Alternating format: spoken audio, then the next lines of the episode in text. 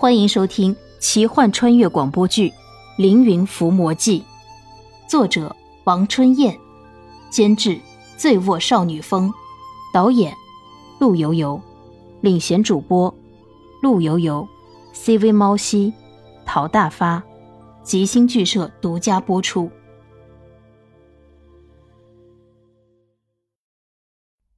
然后这个人用鼻子嗅了嗅空气，他竟然会嗅风。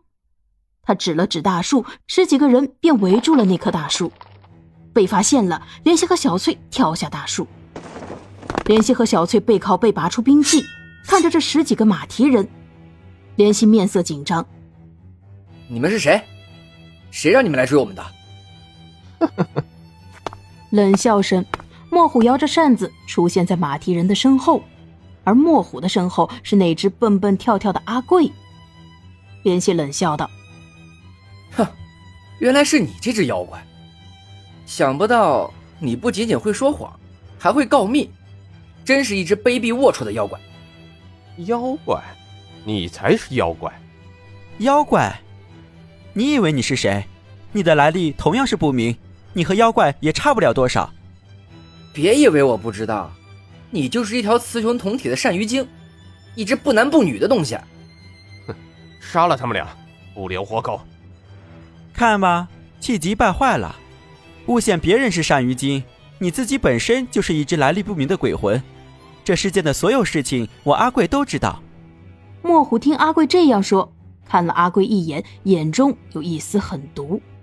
阿贵马上察觉到了莫虎的心理，说道：“所以应该杀了莲溪，做成枭首，枭首，枭首。”阿贵一连说了几声枭首，然后看着莫虎。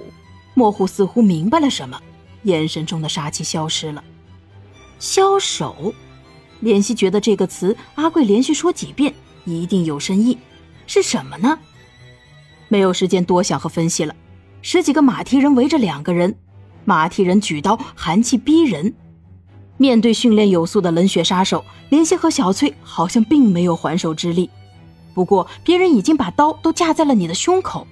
没办法，硬着头皮也要反抗，哪怕是装模作样的比划一下。怜惜根本就不会武功，小时候甚至没有和小伙伴打过架，打架的技巧是完全不会。但大敌当前，只能无奈举起剑迎战。怜惜想，古代的这个时候会怎么办？他想到了陈子昂，陈子昂曾经作为强盗，靠凌厉的眼神吓跑了强盗。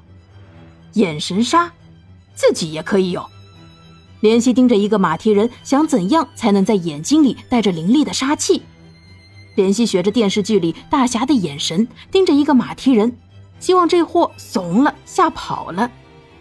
面前的马蹄人看着怜惜，眼神是不屑和凛厉，冷漠的，仿佛就像是猫看到老鼠一样，下一刻就会把猎物撕碎吞噬。那个马蹄人突然冷笑，嘴边一咧开，露出了牙齿。像猎豹一样的牙齿，尖利的仿佛还带着新鲜的血迹。怜惜感觉到不寒而栗，一个冷颤，赶紧躲开了马蹄人的眼神，气势上已经完败。看来眼神杀还是特别高超的技术活，不是谁都可以的。马蹄人一声断喝，手中的刀砍向怜惜，怜惜手忙脚乱，举起剑一挡，咣的一声，怜惜竟然将马蹄人的刀挡开了。马蹄人好像是虎口发麻，他疑惑地看着怜惜，怜惜吃惊：“我怎么有这么大的力气？”原来灵犀吃了灵兽肉，红毛野人又给自己吃了未知的药草。后来宫西岩翠为怜惜医病，用的又是火蜈蚣和蜕壳龟。现在的怜惜是力大无穷，只是还不太会用而已。马蹄人也大吃一惊，看着怜惜，他向其他人示意，几个人都围了过来。小翠和莲希被分开围住，马蹄人一起动手，前前后后、上上下下都是刀光剑影。莲希手忙脚乱，应接不暇，脸上已出现了汗水，开始气喘吁吁了。小翠也是一样，眼看着两个人体力不支。莲希想自己并没有认识那么多的高手，危机时刻怎么办？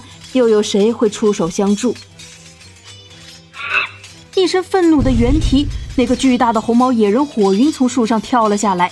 手中是一根粗大的树干，对着十几个马蹄人怒目而视。原来是红毛野人来救自己了，一个妖怪来救自己。怜惜心动，阿贵的话或许值得想一想。莫虎惊讶地看着红毛野人，然后示意马蹄人进攻。火云一挥手，粗壮的树干呜呜有声。马蹄人急忙躲闪，旁边一棵腰来粗的大树被一下子从中间斩断了，大树应声倒下，发出巨大的声音。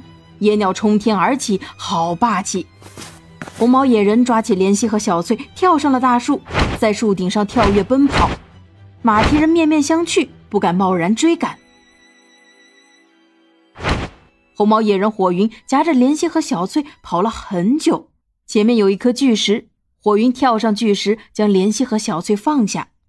火云坐下了，坐在了莲溪的身边，用他的巨手上下抚摸着莲溪。红毛野人火云的手特别大、粗糙，爪很长，手背上面是密密的红毛，手上的关节很硬，抚摸在身上很不舒服，太暧昧了。火云看着莲溪的眼神，仿佛是一副花痴模样。甚至还有点想流口水的样子，莲希急忙躲闪，移开话题说：“呃，火云上仙，你见过你的哥哥奔云了吧？”“是的，他，他还好。”红毛野人说着，伸手拉住莲希，另一只手还想要抚摸莲希，莲希急忙去推火云：“别别这样。”小翠站起来，对着红毛野人怒目而视。红毛野人巨大的眼睛盯着小翠，要要你管！我要和他睡睡觉觉。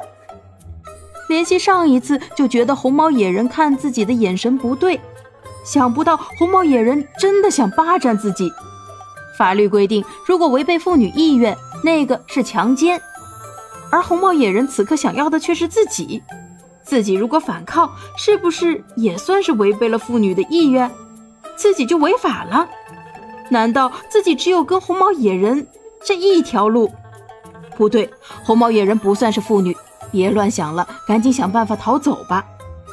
怜惜想挣脱红毛野人的手，根本不可能，他就像是被烙在了一起。怎么办？怜惜冲着小翠使眼色，然后怜惜突然对着远处喊道：“石菊嫂子。”你来了！红毛野人火云听石居来了，抬起头去看，怜惜的手赶紧袭击他的腋下。红毛野人不防备，发出咯咯的笑声，然后手就松开了一点点。怜惜急忙挣脱，和小翠一起滚下巨石。巨石下面是杂乱的草丛，怜惜的胳膊也被划伤了，他却顾不上疼痛，掏出皮囊，和小翠快速的钻了进去。野人震怒，咆哮着从巨石上跳下来。杂草丛中哪里还有两个人的身影？火云双手挥舞，一时间飞沙走石。他发泄着心中的怒火，最后却只能无奈的离开了。本集播讲完毕，感谢您的收听。如果喜欢，就请点个订阅吧。